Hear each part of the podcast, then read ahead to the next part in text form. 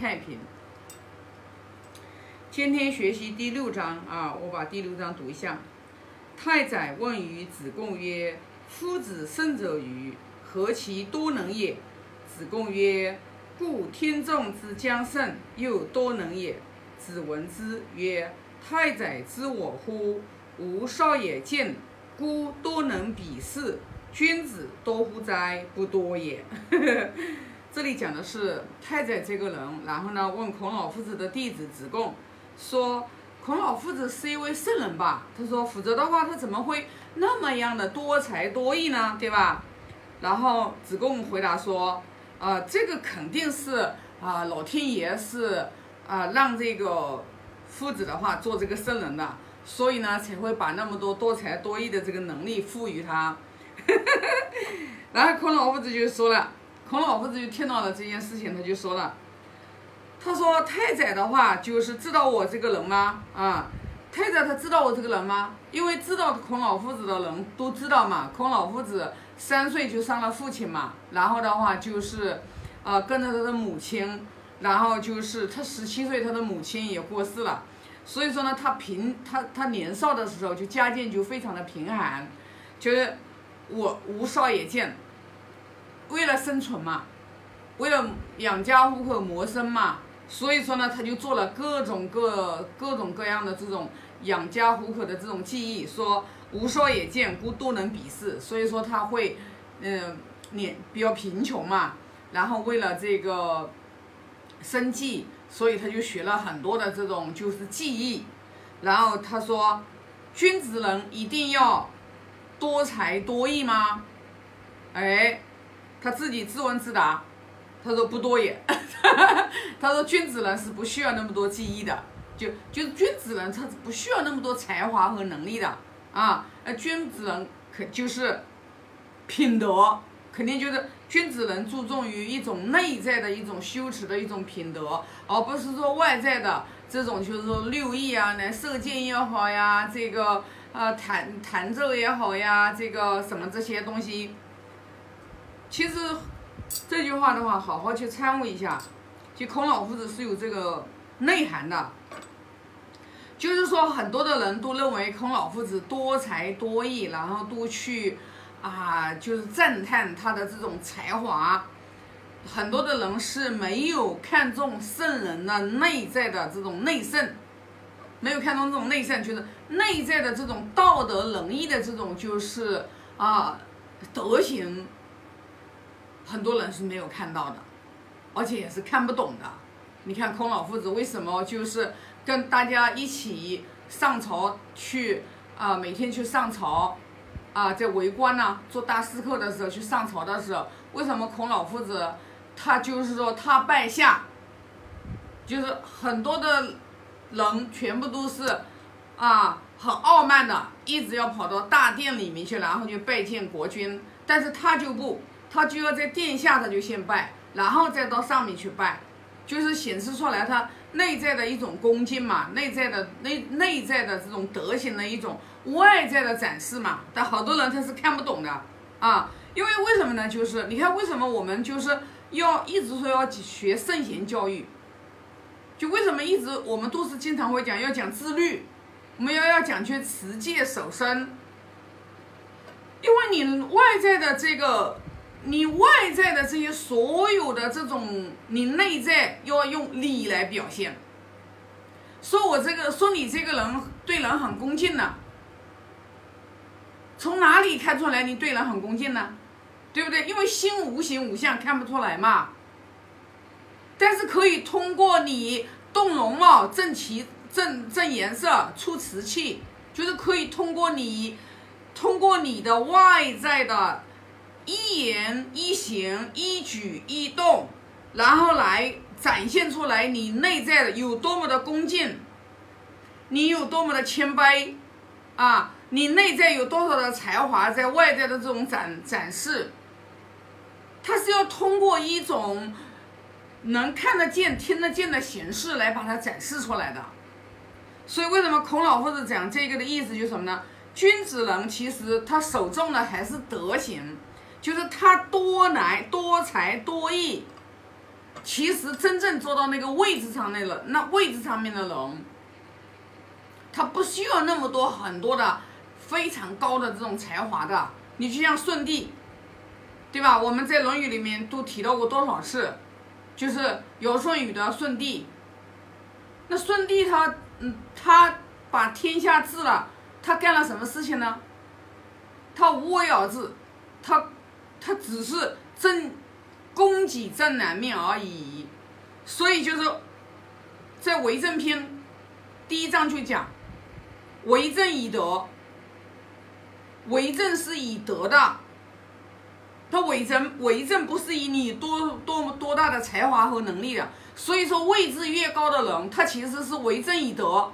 你为政以德，你的内心内在的德行展示出来，你才真正的去爱人，你去包容人，对吧？你去，你才能你才能就是内在的这个德行才展示出来之后的话。你才有人格的魅力，所以说你才譬如北辰，你在那个位置上面居其所而众星拱之，你在那个位置不动，你不需要很劳碌的，你不需要去东跑西跑的，知道吧？你不需要的，你就你就在那个地方，啊，你在那个地方，你用人贤才，你用贤才，啊，因为你，你看为什么舜帝？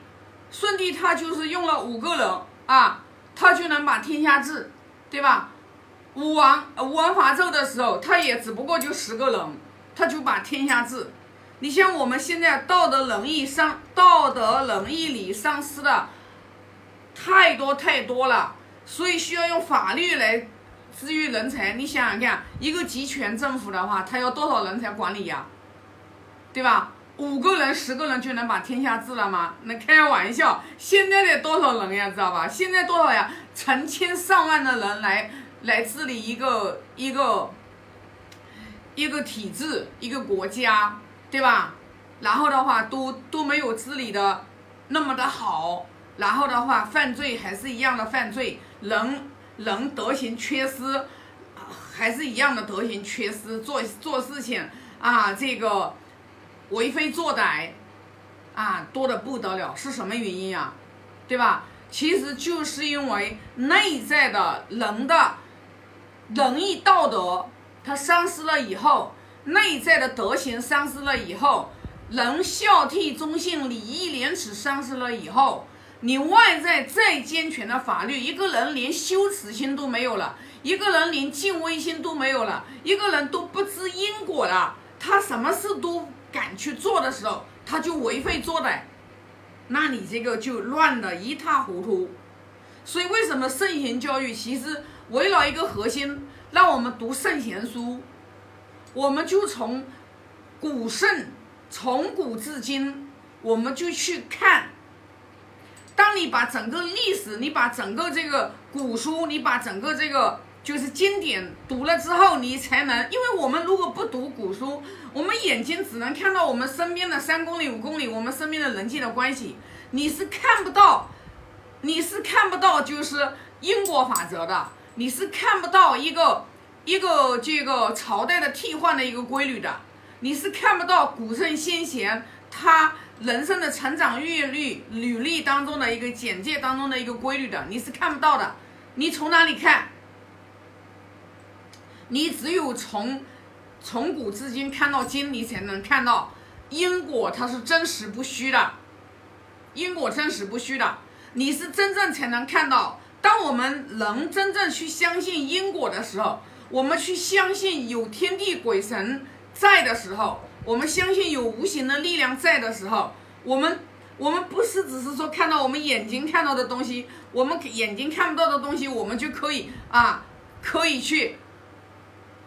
不相信去，去，啊，这个为非作歹的时候，你想当一个人他有了一个深深的信仰的时候，他相信是举头三尺有神明的时候，他不敢去做恶事的时候，啊，你想他可能会做事吗？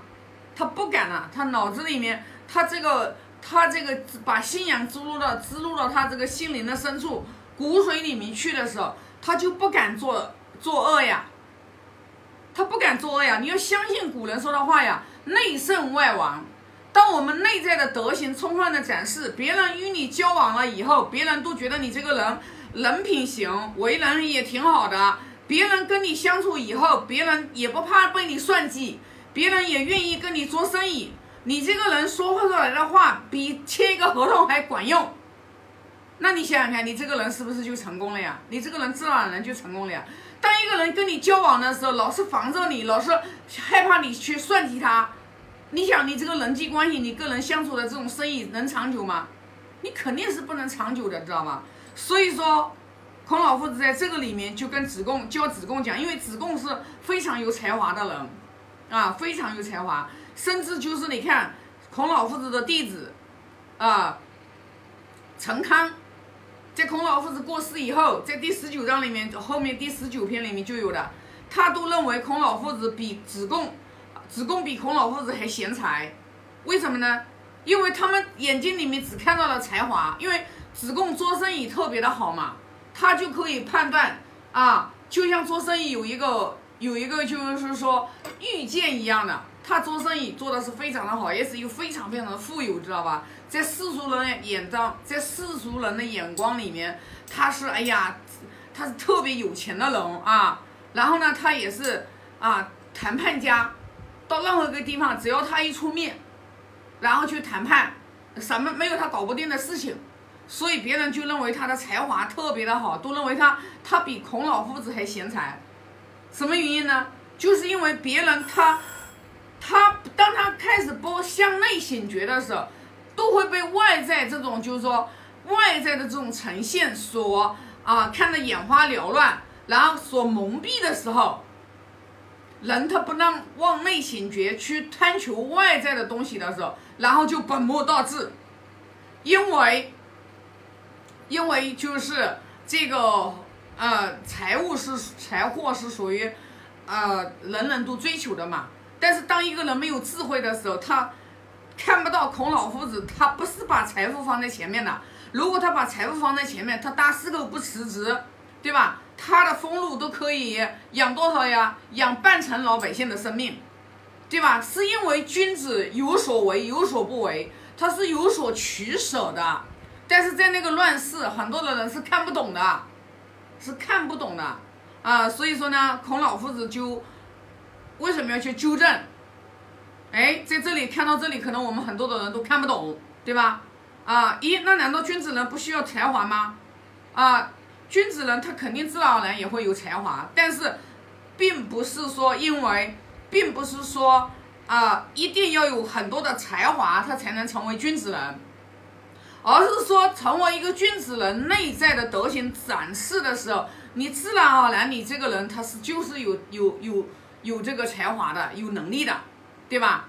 所以呢，这里主要是强调的还是还是内在的。孔老夫子给他的弟子们要强调的还是内在的啊，君子人呢就是修为，而是是因为他本身是因为出身贫寒贫贱，他为了生活生计，他然后学了很多谋生的这种技能，是因为这个原因，所所以说。